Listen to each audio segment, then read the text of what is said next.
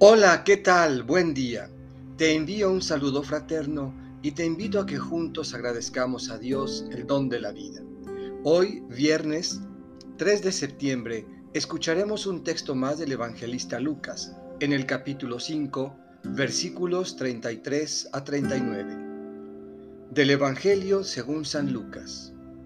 En aquel tiempo, los fariseos y los escribas le preguntaron a Jesús, ¿por qué los discípulos de Juan ayunan con frecuencia y hacen oración, igual que los discípulos de los fariseos, y los tuyos, en cambio, comen y beben? Jesús les contestó, ¿acaso pueden ustedes obligar a los invitados a una boda a que ayunen mientras el esposo está con ellos? Vendrá un día en que les quiten al esposo y entonces sí ayunarán. Les dijo también una parábola.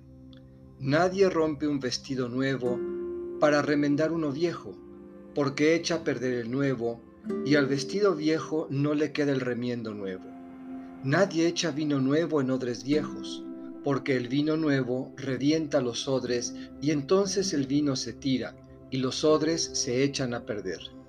El vino nuevo hay que echarlo en odres nuevos, y así se conservan el vino y los odres y nadie, acabando de beber un vino añejo, acepta uno nuevo, pues dice, el añejo es mejor. Esta es palabra del Señor. Meditemos. El vino mejor. La fe es un proceso que a lo largo de la vida crece y se adapta poco a poco a las novedades del Evangelio hasta madurar. Si nos resistimos a ello, nuestro corazón se convertirá en odre viejo, que reventará y el vino nuevo se derramará. Renovemos el corazón y dejemos que la palabra madure como el vino nuevo, hasta convertirse en el vino mejor.